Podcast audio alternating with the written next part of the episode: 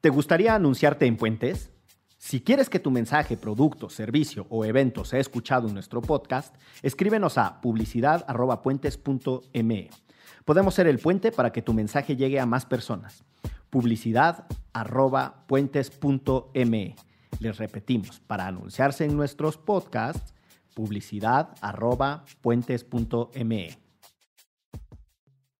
Derecho Remix. Divulgación jurídica para quienes saben reír. Con Gonzalo Sánchez de Tagle, Ixchel Cisneros y Miguel Pulido. Todos los lunes a las 9 pm a través de Puentes.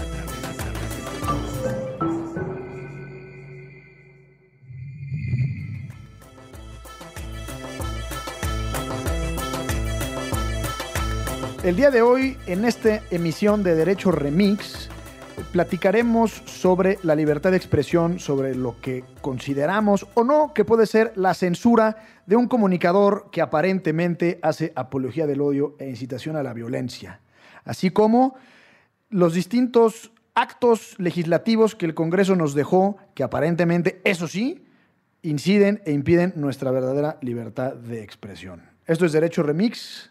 Acompáñenos. Buenos días, buenas tardes, buenas noches, bonita madrugada o cualquiera que sea el espacio en esa ficción que llamamos tiempo en que nos escuchen. Qué buena memoria. ¿eh? Sustituyendo a el Bucles Pulido, lo saluda Gonzalo Sánchez Tagle. Ixchel Cisneros. ¿Qué tal? Este, no, qué buena memoria, muchacho. Yo la verdad creo que no me hubiera acordado de el- la bienvenida completa. Miguel Pulido. ¿Cómo están, queridos Gonzalo y Ixchel? Un saludo desde el fin del mundo. Me encuentro a exactamente 10.300 kilómetros de distancia de ustedes. Cálmate. Pues agradecemos a la tecnología y a la internet y a todos los sistemas radiofónicos que nos permiten eh, hacer esta transmisión Exactamente. latinoamericana. Un, un gusto saludarlos en esta panatransmisión. Bueno, y hoy, eh, como quienes nos escuchan se darán cuenta, asumo la, la conducción de este programa, en tanto que Miguel lo vemos solo en la pantalla, y comenzaremos hablando con un tema que este fin de semana, bueno, el fin de semana que transcurrió del... ¿Qué fechas fueron este fin de semana? No, pues está es bueno. irrelevante, ¿verdad? Pero el primer fin de semana de mayo sucedió un escandalazo en redes sociales. Cinco. Por- Cinco de mayo. El seis 5 de mayo, exactamente. Porque Exacto. Ricardo Alemán, a quien por gringos. cierto no mandamos a saludar, No, no, no. Se permitió ser el objeto de críticas eh, en las redes sociales. El periodista Ricardo Alemán.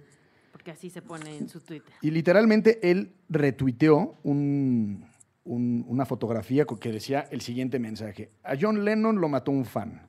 A Versace lo mató un fan. A Selena la mató un fan. A ver a qué hora, Chairos. Y él dijo, les hablan.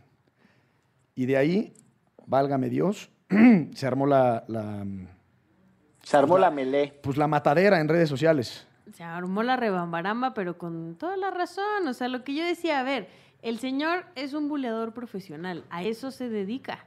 Y entonces el día que le cae la banda, ahora sí se enoja y dice que lo están linchando en redes sociales, cuando él ha dicho cosas de víctimas, como por ejemplo los estudiantes de Ayotzinapa, de eh, algunas personas defensoras, como ¿Qué- la qué dijo de los del estudiantes de? Pro, justo que eran que se lo merecían que eran unos este que por robar los camiones bla bla bla.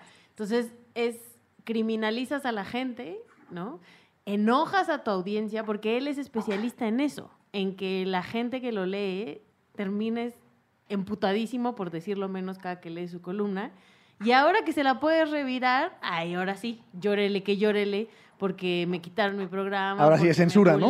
Y ahora sí es censura, ¿no? Pero además justo eso, leía ahorita un, te- un blog de Ricardo López Cordero, quien por cierto trabaja en Grupo Fórmula con Ciro Gómez Leiva. Este, leía su blog donde decía eh, eso, al señor no lo censuraron, simplemente ya no va a estar en esos espacios, va a poder seguir diciendo lo que se le dé su gana en otro lugar, ¿no? El bucles. Pero si hay un... Si hay... Me da mucha risa lo del abogado Bucles.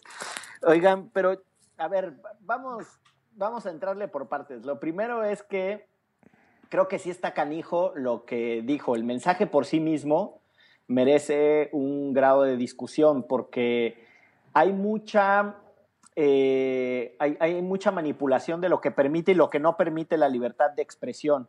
Y a mí me parece que la apología del delito está en una línea de, muy frágil de debilidad para ser protegida por la libertad de expresión. Sugerir que está bueno matar a un candidato a la presidencia de la República es algo que por lo menos merece ser duramente cuestionado. Yo creo que esa es una cosa de qué discurso de odio ya no alcanza a ser protegido constitucionalmente. Eh, la segunda cosa que a mí me parece interesantísimo es lo que dice Ixchel, o sea, el que se lleva se aguanta, ¿no?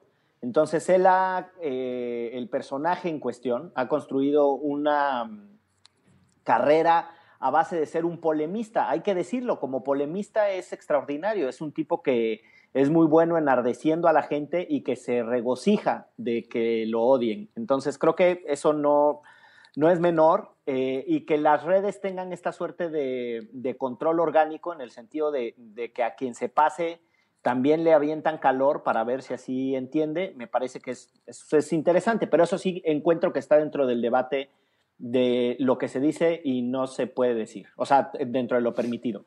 Y una tercera idea, y nada más la dejo ahí flotando para ver ustedes qué opinan, es, yo sí desconfío muchísimo de Televisa, discúlpenme que lo diga así tan abiertamente, pero, o sea, cuando Televisa ha tenido buenos modales y cuando Televisa ha tenido una preocupación sincera por lo que pasa en sus canales y por el comportamiento de los personajes que trabajan en esa empresa.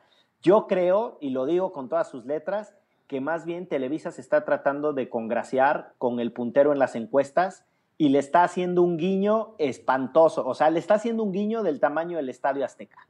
Pero esa, no sé ustedes qué opinen de ese tercer eje. O ya no tenía rating su programa porque más Foro TV no lo ve nadie y era la mejor manera de zafarse de este muchachón. Yo lo veo más en código Excel. Yo creo que, que es más por el tema de, de deshacerse de un tipo pues, que ya como que nadie le caía bien. Lo que yo creo es que si esto lo sumas con la entrevista de Andrés Manuel en tercer grado, podría tu teoría tener más este, sostenibilidad. Asidero. Exacto. O sea, porque literal ahí vimos cómo el señor Andrés Manuel dijo lo que quiso y nadie le refutó nada y todos le tendieron la mano como López Dóriga, ¿no? Este, entonces, bueno, o sea, si de ahí, eh, o sea, si son como no lo vemos como hechos aislados, podría ser. Pero pues esos muchachos no son tontos. Y si Andrés Manuel ahorita ya está de puntero, pues... Yo quisiera retomar el punto primero y el segundo de Miguel. Eh, efectivamente, me parece que, que, lo que retuiteó este camarada, Ricardo Alemán. Una, un, un, Camarada, un, me sentí literal como en reunión de mi papá de los años 60. También eran, eran, eran muy, muy eran, tenían mucha camaradería. ¿o Él qué? sí es camarada, no, es camarada llanero solitito. ¿Qué ibas a decir, Oigan, compañe- compañeros, una moción. Es que no fue retweet. El tipo agarró y de su propia cuenta, o sea, yo no sé si él produjo o no el meme, pero no retuiteó el mensaje de alguien más. Descargó la imagen y de su propia cuenta lo sacó. Claro, solo para-. Pero lo que quiero decir es que de- unas horas después él se trató de retractar cuando Julio Astillero le, le, lo empezó a, a- a increpar y a preguntarle de qué qué- de qué estaba hablando.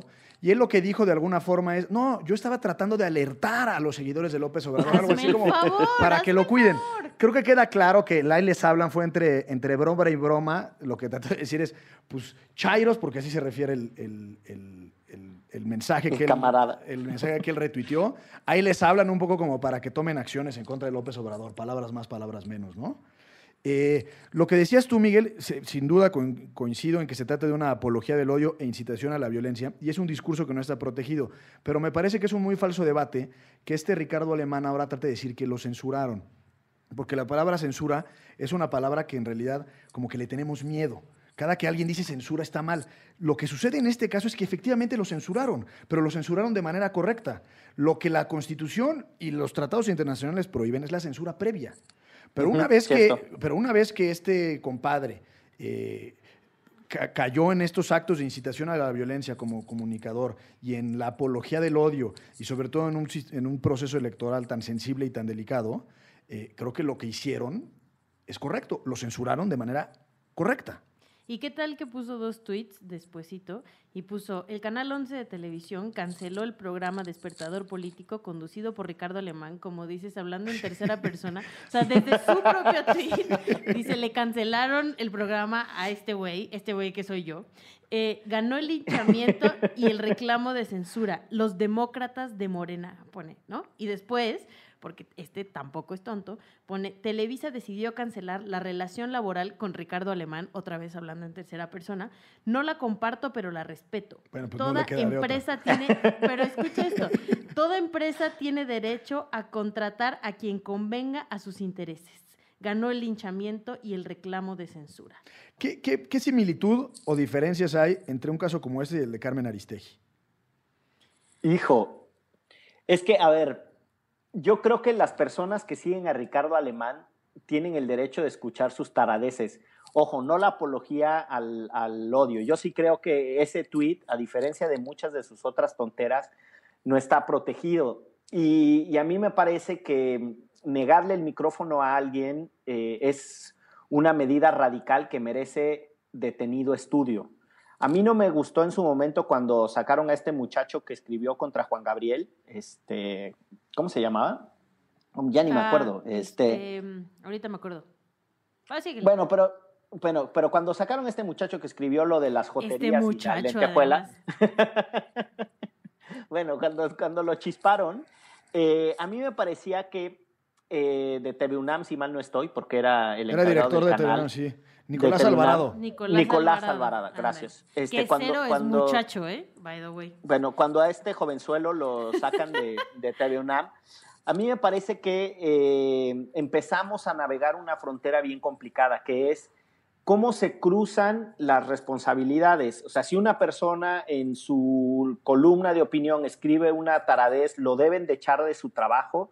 Esa es una pregunta que me parece que es muy fuerte. Lo que hizo Ricardo Alemán es deplorable, es muy delicado. Yo no sé si la mejor manera de solucionar esto es cerrándole los micrófonos, porque creo que, quiero insistir, en la clausura de, de la posibilidad de escuchar cualquier idea es una medida radical. Y como medidas como la prisión, como cualquier otra medida radical, hay que tomárselas con dos tacitas de té de tila.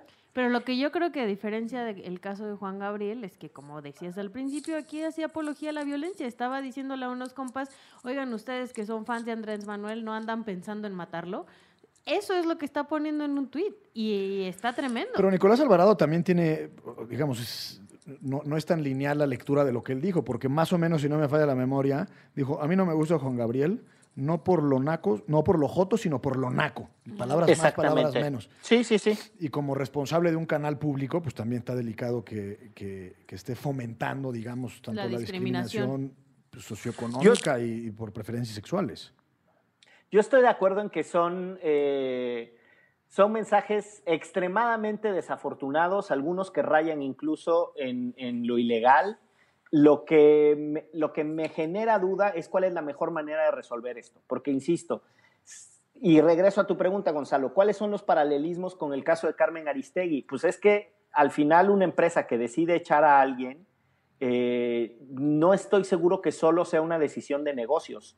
Yo ahí tengo una diferencia con, con, el camarada Ricardo Alemán cuando plantea que la empresa puede despedir a quien sea por así convenir a sus económicos intereses, porque al final están usufructuando el espectro radioeléctrico, eso ya lo hemos discutido en otras ocasiones. No es cualquier, eh, no es cualquier cosa entregarle la radiofrecuencia a alguien. Y si la decisión estrictamente de negocios, los intereses estrictamente económicos son los que van a um, ser primordiales en este tipo de decisiones, yo creo que nos estamos metiendo en un berenjenal. Y tienes, del que vamos tienes a... toda la razón y, y, matizo lo que dije hace ratito porque la, la, censura a posterior, es decir, lo que aparentemente le sucedió a Ricardo Alemán, solo la puede determinar un juez. Es decir, no, no, es Televisa, no es Canal 11, no es Multivisión en el caso de Carmen Aristegui, quienes pueden determinar, ah, como ya dijiste algo que pareciera ser que es una apología del odio, te censuro. Es decir, eso pues, en un Estado de Derecho lo puede determinar solo un juez. Entonces es relevante. Creo que sí tienes un buen punto, Miguel. Como siempre. Ahora, pero muchas creemos, gracias o sea, por pero concederme un punto. ¿Consideramos que las instituciones lo iban a hacer? O sea... No lo sé, pero lo que sí creo, y, y- y coincido con Miguel, es que es muy delicado que quien determine la validez o no de un discurso sea la propia empresa. En este caso es Televisa quien está determinando la validez de O un discurso, 11. o el Canal 11, o Multivisión, pero, en- pero pues, a final de cuentas no dejan de ser unos particulares que cumplen una función pública, que es la de prestar servicios de radiodifusión, está bien, pero ellos no son autoridad como para determinar si es correcto o es incorrecto. La, creo que la justificación de decir es que eh, cumple, coincido con Miguel, cumple con, no, ya no cumple con nuestros intereses eh, en general de, de la empresa, pues es, es, es meternos en un terreno muy complicado, muy pantanoso y muy difícil, porque al final del día pues todos estaríamos expuestos a lo que considere eh, Ricardo Azcárraga, ¿no? O este señor Emilio. Azcárraga. Emilio. Pero, pero, sí, ese es otro. Eh, Me refería al primo. Exacto. Oye, pero la carta de Televisa, o sea, sí dice que, o sea, que difundió el mensaje, como que le piden que, Que se retracte. que se retracte y al no hacerlo, Ah, hay una carta previa. no, la sala de Televisa dice, la leeré. Durante el actual proceso electoral y en un contexto de polarización política y social, Noticieros Televisa ha sido especialmente enfático en la necesidad de actuar con respo- responsabilidad frente a nuestra audiencia y con respeto a todas las fuerzas políticas y sus candidatos. En Noticieros Televisa estamos comprometidos con la libertad de expresión, que es inherente al ejercicio profesional del periodismo, y estamos igualmente conscientes de la responsabilidad que conlleva esa libertad y esa labor. Por ello, rechazamos categóricamente cualquier expresión que incite o avale la violencia. Ante esa manifestación solo cabe la más contundente y directa condena. Ayer, Ricardo Alemán difundió un mensaje de un tercero que induce a la violencia. Ante la ausencia de una condena explícita, estamos obligados a dar por terminada la relación laboral con el periodista a partir de hoy. Consecuentemente, también finalizan las emisiones del programa La Mudanza que él conducía en Foro TV. Reconocemos la labor que el señor Alemán desempeñó en Televisa y expresamos el agradecimiento que corresponde a un colaborador de tantos años en Foro TV. O sea, le dimos chance de que se retractara, no lo hizo y entonces, pues, que le vaya bien. En O sea, si ese es el nuevo estándar, si este es el nuevo estándar de Televisa, yo creo que debería tener muchas mayores implicaciones que el controlar lo que dijo Ricardo Alemán en esta circunstancia en las redes. Déjenme ponerles otro ejemplo. El mentado Arturo Rivera, el que narra la lucha libre, Ah, sí, lleva lo vi, lo vi. meses diciendo sandez y media. El domingo eh, se metió con San una que se metió con San Juana por una tontera que es hay una hay una fotografía de Paco Ignacio Taibo II en donde dice menos paz y más revueltas que para quienes no lo saben hace referencia a Octavio Paz como un eh, escritor orgánico, dócil, que al final se disciplinó con el régimen, y a José Revueltas, que además en el apellido lleva eh, la gracia, que era un, este, escritor mucho más beligerante, preso en Lecumberri, solidario con el movimiento estudiantil del 68, etcétera, etcétera. Eh, y entonces, este, el Rudo Rivera escribe un tuit que dice, este imbécil no sé cuál, que por eso va a haber revueltas y los nacos de Morena y tal. San Juana le contesta, se refiere a Octavio Paz y a José Revueltas. No sé usted Y ignorante. entonces- exactamente. Y este tipo le termina diciendo de busque macho y no sé Pero cuál. está y súper termina- cagado porque en lugar de ponerle busque macho, ya busque macho, le pone ya busqué macho. Sí, y entonces San Juana le contesta, ya San Juana le contesta, ah, qué Ah, pues, bueno que bien por usted ti- haya bien por ti, salido sí, del sí, closet, sí, sí. qué chido que le vaya bien en esta nueva faceta de vida. Pero en, en una, en una de las líneas de ese tweet dice pinches perros jotos o una cosa así. Que a mí me parece que si el nuevo estándar de Televisa es pedirle a las personas que se retracten o les cancelan el programa, pues que empiece a hacer públicas cuáles son las amonestaciones a las que va a ser eh, responsable este señor. Porque lo que está diciendo tiene, si uno lo ve desde la perspectiva sistemática, o sea, la cantidad de veces que he emitido mensajes con ese nivel de violencia es incluso más grave que el retuitazo o tuitazo o lo que sea que haya hecho Ricardo Alemán. Es decir, si Televisa ya fijó que este es su nuevo estándar, tiene que empezar a observar la conducta de sus eh, comunicadores, pero no en un hecho aislado, sino la conducta sostenida. El tal Rudo Rivera lleva un, o sea, es desmedido lo que ha venido haciendo con sus tuitazos. Totalmente de acuerdo. Ahora presionémoslos para que, para que lo haga con todos. Yo lo que creo para, cuando menos de mi parte, concluir este análisis es, es fácil irnos, irnos en contra de un individuo y un sujeto como Ricardo Alemán. No nos cae muy bien. Entonces, digamos, es una víctima fácil en un contexto como estos. Pero creo que es muy peligroso que la moralidad eh, y, el, y, el, discurso protegido dependa de lo que ese día desayunó el director de contenidos de Televisa, de Canal 11 y de Multivisión. Es un debate que que se debe de dar, por supuesto, no debe de ser ni aplaudido ni protegida la apología del odio ni la incitación a la violencia, sobre todo en un proceso electoral tan complicado y entrampado como estos, pero creo que mal haríamos en tomarnos a la ligera el que Ricardo Alemán se haya quedado sin trabajo. Creo que es algo mucho más profundo que debe ser analizado con mucho más detenimiento. Si Televisa sin más puede retirar de los micrófonos a alguien porque a su juicio no está alegando ninguna ley, no está alegando ningún procedimiento, no está alegando absolutamente nada. A su juicio, este compañero o este camarada ya no cumple con los estándares que Televisa exige. ¿Vieron el tuit de Santiago Nieto? El ex fiscal electoral. Sí, sí lo vi, que alega que es delito, ¿no? no, pero además, con el despido de Televisa no debe terminar el episodio de Ricardo Alemán, debe de ser dado de baja del Canal 11, en ese entonces el Canal 11 todavía no había dicho que lo daba de baja, pero debe de investigarse los pagos que recibió del gobierno federal este sexenio, se toman decisiones y se deben asumir las consecuencias. Se llama a la rendición de cuentas. O sea, sí, mucha gente, ¿no? Este pues pidiendo que se rinda cuentas sobre lo que el gobierno le paga a un tipo como Ricardo Alemán. Que a mí, bueno, quiero decir que a favor del proyecto del ministro eh, Sánchez de Tagle, porque yo creo que es muy, es muy complejo lo que, lo que se decidió. O sea, pongámosle una pausa, retiremos el tema de Ricardo Alemán y pongamos a la persona de nuestras mejores simpatías que se le hizo chistoso retuitear una tontera y que por eso le quitan un espacio que es importante para las causas progresistas.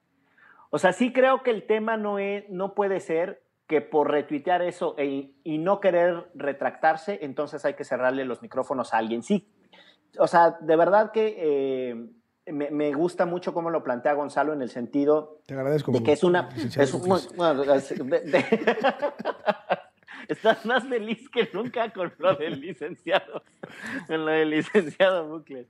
Eh, pero bueno, solo quiero decir que, eh, que creo que este es uno de esos casos que ponen en desafío las convicciones. Este, es muy difícil decir que uno tiene algo de simpatía por Ricardo Alemán.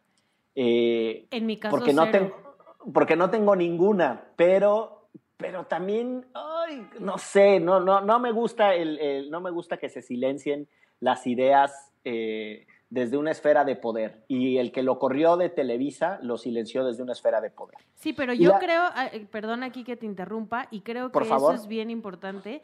Lo silenciaron por la presión de la gente. Eh, no Televisa dijo desde el principio, desde que sacó el tweet, que lo iba a correr, ni tampoco el Canal 11.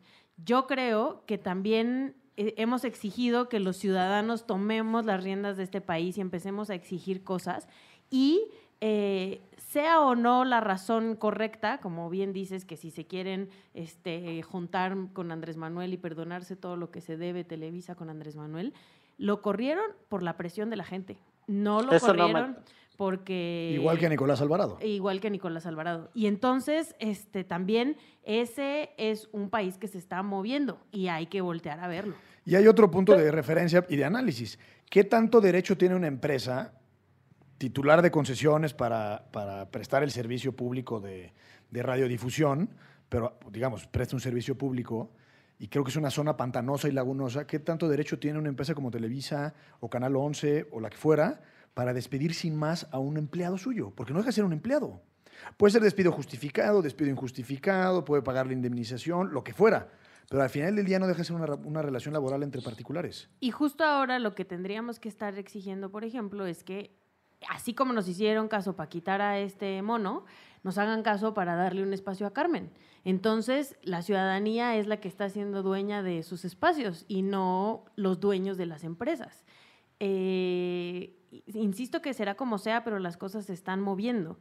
Sí creo que está bien que se muevan y está bien que la gente participe y que además, independientemente, o sea, había gente de verdad, o sea, los Krause, eh, hablando sobre el incitar a la violencia con, este, con estos tipos de testimonios que están total y absolutamente en contra y siempre, de Andrés Manuel y siempre lo han hecho público. Em, creo que de verdad la discusión va mucho más allá que solo eh, quitar a una persona o dejar a una persona.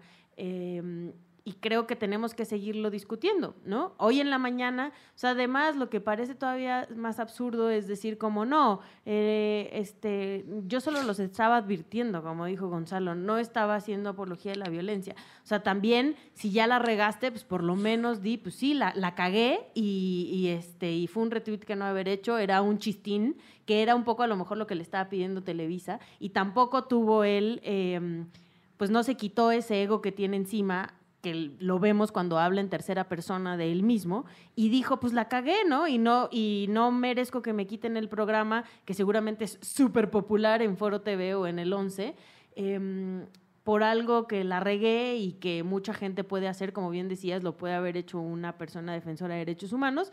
Y también creo que uno se tiene que hacer cargo de lo que habla, de lo que escribe en los micrófonos. Y entonces... Eso es un hecho este muchacho no se hace cargo. Y hoy en la mañana, en entrevista con Ciro Gómez Leiva, este, ¿sigue de víctima o qué? Sigue de super víctima, desacreditando a toda la banda y diciendo que lo lincharon, que. Y literal, o sea, él es el incitador de los linchadores, pues. O sea, ¿cómo puedes esperar que la gente no te linche cuando tú. ¿Cómo puedes esperar que no te buleen cuando tú eres el buleador número uno de la escuela? Si alguien tiene oportunidad en algún momento, pues te bulea. ¿Por qué? Pues porque se la pasa bajo tu yugo. Entonces, eso también lo debe haber pensado.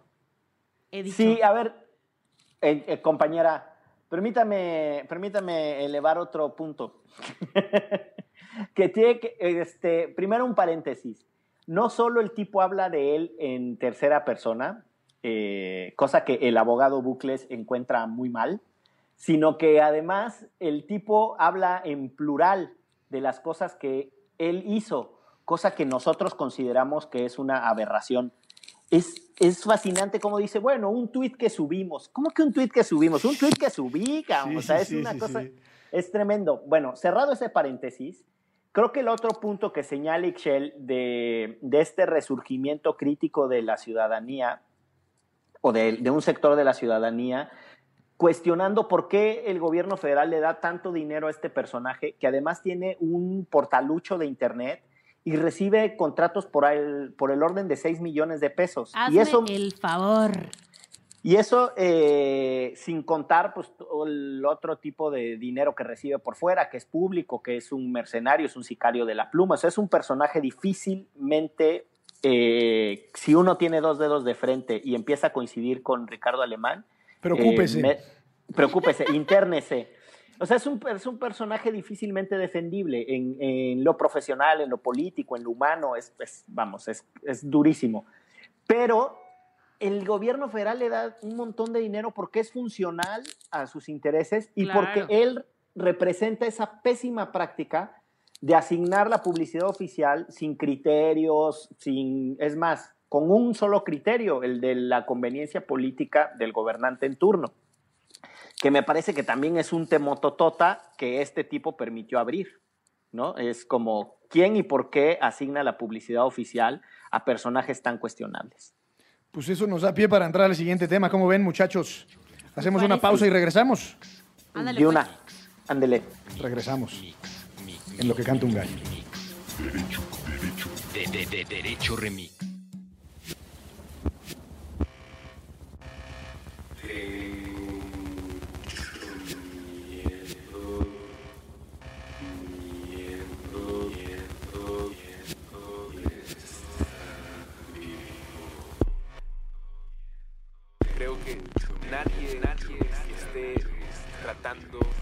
Cambiar algo debe ser detenido por los que dicen que no se puede. No se puede.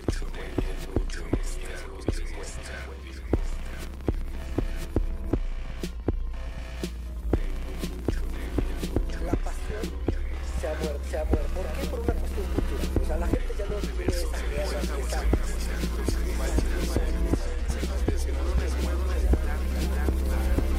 Tengo mucho miedo de estar vivo.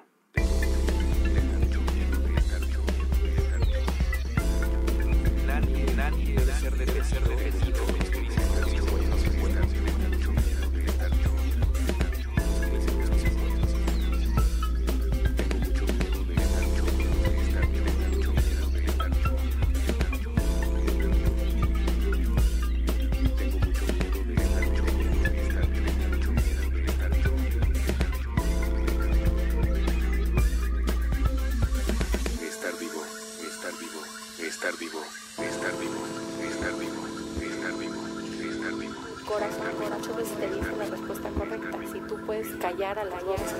alrededor, escuchas la propia.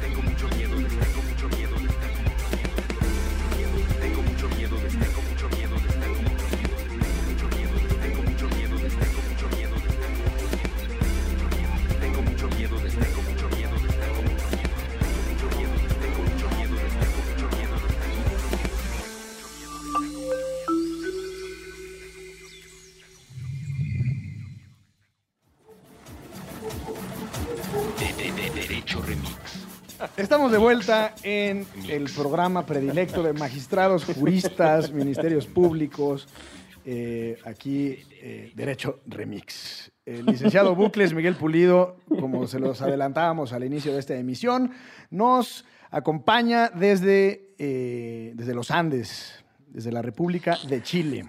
Desde, desde el mismísimo, eh, desde la franja más angosta de la democracia latinoamericana, desde el territorio jaguar, desde Chile. Eso del Desde territorio, ja- Santiago. eso del territorio jaguar tiene muchas connotaciones, pero bueno, ahí la, ahí la dejamos. Pero parece que se escucha como si estuviera en su baño. Sí, sí, sí, sí, sí. Oye, bueno, hablábamos de, de Ricardo Alemán y que hay toda Qué la presunción, si no es que la certeza de que el gobierno federal le pasa su feria, lo aceita, eh, le cubre la quincena o lo maicea, como le queramos llamar. Pero eso nos lleva a, a platicar de... Todas, todas esas expresiones para decir que le da el chayote. El chayote. Y justamente el Congreso de la Unión, eh, antes de salir de a este, su último periodo de receso, porque sabemos que el Congreso de la Unión, esta integración ya se va, creo que para muy bien se va. Espere- Bendito Dios. Esperemos que para no volver, aunque muchos de los senadores van a ser diputados y muchos de los diputados van a ser senadores y así sucesivamente al infinito. Pero nos dejaron la famosa y, bueno, mal famosa llamada Ley Chayote, la Ley General de Publicidad Oficial, que fue resultado de... Ley de comunicación se llama. Nosotros dije? ley de publicidad Ah, oficial. dispénsenme. Pero que fue resultado del amparo que presentó la Asociación Civil Artículo 19 Esos meros. esos meros, que ah, será cosa de unos seis meses, lo relatábamos aquí en Derecho Remix también, que ganaron el amparo por una figura que se llama omisión legislativa, es decir, el Congreso tenía la obligación de legislar en la materia de publicidad oficial y, para variar, les dio exactamente lo mismo. Y la Corte los tuvo que obligar precisamente a hacer su trabajo, es decir, a legislar, y este es el resultado, la ley Chayote. Pues básicamente es- gracias a eso, gente como Ricardo Alemán puede seguir, seguir recibiendo dinero y, y sin que sepamos realmente cuánto dinero le van a seguir dando. ¿no? Claro. Hubo mucho escándalo en las organizaciones de la sociedad civil. Pues sí, eh, justo porque se presionó con este amparo, como bien dices, de artículo 19, para que legislaran al respecto nuestros flamantes diputados y senadores y al final terminaron, terminaron metiendo una ley de comunicaciones donde no hicieron caso, para variar, a los expertos, a las organizaciones, a los periodistas que pedían que con esa iniciativa que estaban pasando simplemente iban a regular lo que ya hacían, que era dar dinero este, con poca transparencia a sus amigochos para que pues, se pudiera presionar, para que se pudiera censurar. Y al final eso terminó quedando en papel. O sea, ¿no hubo ni un solo avance en la materia? No. Lejos, Es que no la conozco, por eso... No, a ver, lejos de haber avances, yo creo que está rudísimo que hubo retrocesos eh, bien mendigos. O sea, sí está, eh, sí está complicada la cosa. Te pongo unos ejemplos sencillitos. Eh, durante mucho tiempo, el hecho de que la publicidad oficial esté concentrada en la Secretaría de Gobernación, es decir, la posibilidad de contratación o la determinación de contratación pase por la Secretaría de Gobernación, ha, eh, ha hecho que los criterios que prevalezcan sean los de orden político por sobre otros, los comunicacionales, los de preferencia, los de necesidad y tal. Eso ya en sí mismo era problemático. Bueno, ahora se inventó un esquema que hiperconcentra poder en la Secretaría de Gobernación. Por si no fuera suficientemente poderosa la Secretaría de Gobernación actual, ahora va a poder tener eh, este otro zanahoria y garrote como elemento de control. Eh, durante mucho tiempo se ha discutido que lo que los gobernantes hacen con los mentados informes de actividades, que es cuando se supone que rinden cuentas a la población, en realidad viola la Constitución porque la Constitución Porque la, la, voz o la imagen. A ver, te ¿Cómo? cortaste un poquito. Ah, no, que la Constitución prohíbe que, que aparezca la voz o la imagen o la referencia a La promoción personal, servidor. ¿no? Exacto, la promoción personalizada de cualquier servidor público. Y lo, y lo que han hecho con los mentados informes de actividades, en realidad es la promoción personal. Entonces, no tiene sentido que aprueben una ley que expresamente va en contra de lo que dice la Constitución. Y básicamente lo que hicieron es una travesura que se ha venido arrastrando desde las reformas electorales del 2007 y del 2014, que es que el Congreso dice, ah, para aquello en donde la Constitución dice que está prohibido la promoción personal, este, esto que, que hacen con los informes de actividades, eso no es promoción personal. Es lo de los logros Espérate. famosos. Exacto, pero entonces, pues, no es que uno pueda decir cuando la Constitución dice que está prohibida la tortura, pero si el policía que le pega eh, sus toques a una persona eh, es porque esa persona era culpable, eso no será considerado tortura. Pues no, sería inaceptable, nadie, nadie eh, permitiría que esa interpretación perversa y torcida de la Constitución pudiera estar en una ley. ¿Por qué en el caso de publicidad oficial la legislatura sí se autoconcede el, no sé, la prerrogativa, la autorización de decir, pues lo que la Constitución diga no me importa porque en este caso no lo significa. Pues está mal, creo yo. O sea, literalmente nos echaron para atrás todo y pusieron Sí. en papel este Las, prácticas este, que las se ven prácticas típicas de eh, utilizaremos este dinero para maiciar periodistas, para maiciar empresas y que al final digan lo que nosotros queremos que digan. Pues vamos bien, porque además, en este último periodo ordinario de sesiones, nos dejaron con una reforma a la Ley Federal de Derechos de Autor, que aparentemente, bueno, no aparentemente, sino en todas sus letras, y, y- y otro tipo de lesnable, de esos, de esos individuos que mejor no hay que encontrarse en la calle, y si se lo encuentran, dígale algo. No, no le diga nada, porque va a parecer como Ricardo Alemán. Exacto. Pero es Javier Bueno. Lozano. Javier Lozano, pero sí refresquele su Mauser, hombre. Este, como presidente de la Comisión de Cultura, aprobaron una reforma a la Ley Federal de Derechos de Autor, en donde se dice, palabras más, palabras menos, que si a petición del titular de los derechos de autor, dígase el artista, eh, quien tiene los derechos de difusión, etcétera, etcétera, lo solicita, un juez puede, bajo la figura jurídica de medidas cautelares, las medidas cautelares son entre que son peras, son manzanas, el juez determina algo con el objeto de proteger, digamos, el fondo del asunto, puede precisamente suspender la emisión de este mensaje que se esté, dando a se esté dando a conocer, o incluso puede suspender la emisión total de, ya sea de una emisora, eh, de un canal de televisión, etcétera. Lo que corre un altísimo riesgo de convertirse en una es así en una verdadera limitación a la libertad de expresión. Total. O sea, y creo que ya es una gran limitación a la libertad de expresión, ¿no? Gracias a cómo reparten el dinero de publicidad oficial, por ejemplo, los medios este, independientes, ¿no? No reciben parte de, o muy pocos reciben, y los que reciben reciben muy poco dinero comparado con lo que reciben las grandes empresas de medios de comunicación en México. Y entonces ahí pues la balanza ya no es la misma, ¿no? El piso parejo, dirían los políticos. Eh, es mucho más fácil darle dinero a un medio que es afín a tu gobierno que darle dinero a un medio crítico. Yo, el tema del, mentado mm, Internet censurable por la vía de los derechos de autor, debo decir que es algo a lo que le traen ganas los políticos desde hace mucho. Este no es el primer intento de censura previa. Quizá algunos recuerden eh, cuando se hizo esa campaña de Internet necesario, porque por la vía de los impuestos eh, se estaba grabando de manera extraordinaria en los servicios de Internet. O sea, lo que vemos es que hay una travesura eh, de los legisladores de agarrarla contra el Internet y no sé de dónde les viene la tirria, si de la ignorancia o de la inteligencia. No sé si es por ignorantes que, que, no entienden que es un espacio de expansión de libertades, sobre todo de expansión del discurso y del, de la deliberación y del debate. Y entonces por eso lo apedrean, apedrean a nuestro amiguito el Internet. O no sé si es eh, por inteligencia, porque saben precisamente que ahí se mueven otras posibilidades que ellos no controlan. Y entonces por eso, por una, por otra, por otra, por una más, siempre están intentando ponerle obstáculos al Internet. Pero- Entonces, Diga, diga. dime. No, no, creo que esto de la ley de derechos de autor hay que entenderlo en un contexto en el que lo- las veces anteriores en donde se ha utilizado el argumento de derechos de autor ha sido para bajar contenido de Internet. Les pongo un ejemplo sencillito.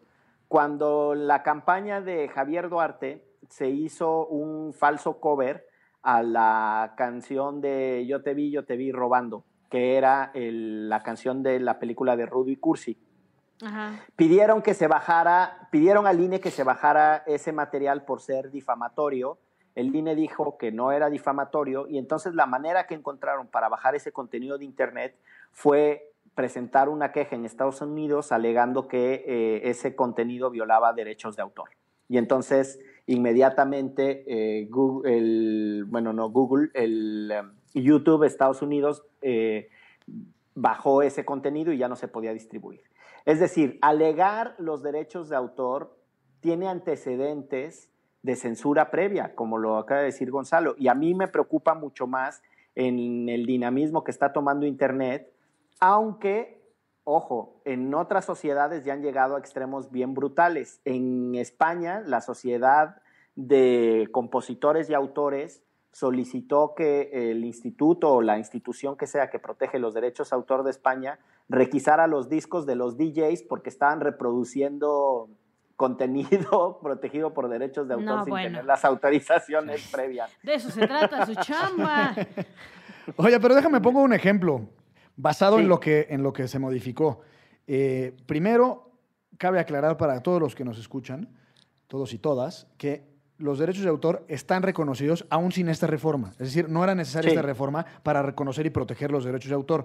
El escritor de la canción de Rudy Cursi probablemente tiene un derecho legítimo a, recon- a- a proteger su derecho. Otra, eh, puede ser otra discusión, pero lo que quiero decir es, el artículo que fue modificado de la Ley de Derechos de Autor establece eh, un derecho al titular de, de la creación artística para solicitarle a un juez la suspensión de la representación, comunicación y ejecución públicas. Entonces, ok, ahí estaríamos en el tema del el YouTube o el concierto en la plaza pública. Pero más grave, sobre todo, es el embargo de las entradas y o ingresos que se obtengan, ya sea antes o durante la ejecución de este material. Y tercero, y esto es lo verdaderamente peligroso, el aseguramiento cautelar de los instrumentos, materiales, equipos o insumos utilizados en la representación. Eso significa, y quiero poner un ejemplo hipotético, eh, derechos de autor no solo es arte, este señor, el camarada con quien- de quien veníamos platicando, Ricardo Alemán, es titular, puede ser titular de derechos de autor bajo una determinada obra que él produzca, un contenido editorial, etcétera, ¿no? Él, supongamos que alegadamente, bajo todo el contexto de la ley Chayote, se siente agraviado porque alguien está utilizando su información de manera indebida y por lo tanto está violentando sus derechos de autor. Entonces, él, auspiciado por el chayotismo, va con un juez y le dice, oiga, es que resulta ser que Ixchel, o digamos, un medio a quien creo que todos respetamos, reconocemos, admiramos y queremos, animal político, está tomando determinada información que es mi propiedad.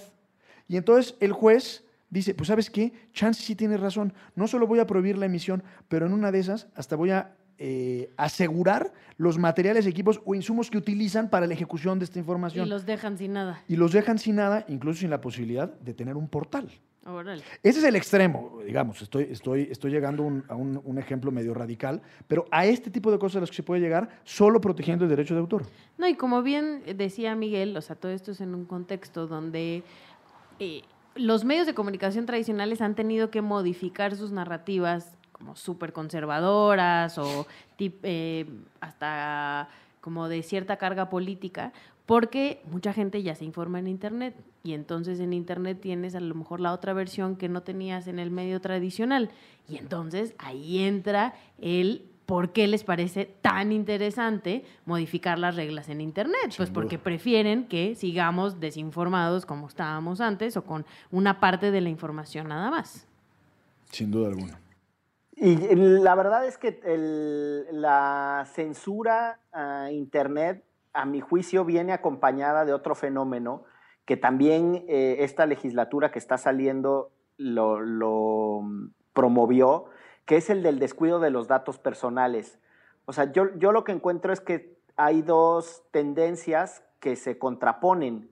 Una es a bajar contenidos o permitir figuras que sean fácilmente eh, usadas con exceso. Este ejemplo que pone Gonzalo me parece extraordinario. Es, pues eso es lo que permite la ley. No estamos diciendo qué es lo que va a pasar. Estamos diciendo que la ley está muy mal redactada porque podría permitir una cosa o una circunstancia tan extrema. Eh, y por otra parte, la ligereza con la que los datos personales, por ejemplo, son retenidos por las compañías de telecomunicaciones, la ligereza con la que la policía puede solicitar información hipersensible de las personas con el argumento de que es solo la metadata y que en realidad no hay una invasión a la privacidad. O sea, la falsa, la, la, la falsa, la... ¿Qué? qué? Yo nada más quiero decirle que la metadata no es la prima, no es la amiga, no es la compañera, es algo que solo Miguel sabe en este entorno. Exacto. No, no. Eh, perdonen, pero es que se me lenguó la traba. Son cosas de estar en latitudes tan distantes. No, que, que el, es, este cruce de dos tendencias de la legislatura, una a debilitar el debate público en contraposición a otra por invadir nuestra esfera privada con mucha ligereza, a mí sí me preocupa, porque creo que esa fue una constante que marcó el trabajo de las señoras y señores representantes que acaban de terminar su periodo. Bendito sea el Señor. Yo tengo una previsión. eh, creo que esta ley va a ser declarada inconstitucionalidad, va a ser declarada inconstitucional en algún tiempo próximo. ¿Sí crees? Yo también tengo la misma... O sea, de una Sí. lectura así literal, haces una comparación con el artículo sexto y séptimo de la Constitución. O sea, no necesitas ni siquiera meterle mucha reflexión para decir, se contradice. Ok. Bueno, pues, Y además- pues Dios los oiga, manitos. Y además, No, no. Va- no, solo una cosa, vale la pena decir que, que- estas son tendencias generales. O sea, incluso aquí mismo en, en Chile, muchos de estos debates sobre la, por ejemplo, la retención de imágenes en cámaras de seguridad, el derecho a la autodeterminación informativa, ¿cómo puedes saber tú que un privado está reteniendo imágenes tuyas? O sea, si yo pongo en la ventana de mi edificio una cámara que empieza a capturar los movimientos de todas las personas que pasan enfrente, ¿estoy en mi legítimo derecho de hacerlo sí o no? Bueno, esas discusiones eh, se están dando en la región y es importante que tengamos en cuenta que nuestro Congreso es muy desprolijo para discutir estas cosas, por no decir muy torpe, pero bueno. bueno, mi querida Ixchel, al parecer llegamos al final de esta emisión de Derecho Remix. Qué barbaridad. Desde el más allá. Primera llamada desde el más allá. Híjole, pues nada, yo nada más creo que. Ay, que apenas es lunes y que falta mucho para que se acaben las campañas. Yo le pido a la banda que se relaje tanto de un lado para el otro. Neta, no, está chido. Ya, ya creo que es más divertido no hablar de política y hablar de cómo perdieron los Pumas, imagínense. Que- No, no, espérate. No, sí, imagínate que ya me parece más divertido eso. Pues nada, o sea, al final de cuentas nos va, quien sea que nos gobierne, nos va a gobernar a todos. Entonces, pues, ¿qué caso tiene andarnos Aserénense, ¿no? agarrando a, a- a cazuelazos como con nuestro compita Ricardo Alemán? Licenciado Bucles. Yo diría que en el caso de la censura eh, que tanto anda flotando, este, le echemos ganitas para argumentar. Si uno está a favor o en contra, no importa, pero que sea menos visceral el por qué sí o por qué no mantenerle los micrófonos abiertos a alguien. Eh, más argumentos, menos tripa. Eso mero. Eso mero, más argumentos, menos tripa. Esto fue Derecho Remix. Chao. Muchas gracias, saludos. De- Derecho Remix. Divulgación jurídica para quienes saben reír. Con Gonzalo Sánchez de Tagle, Ixchel Cisneros y Miguel Pulido. Todos los lunes a las 9 pm a través de Puentes.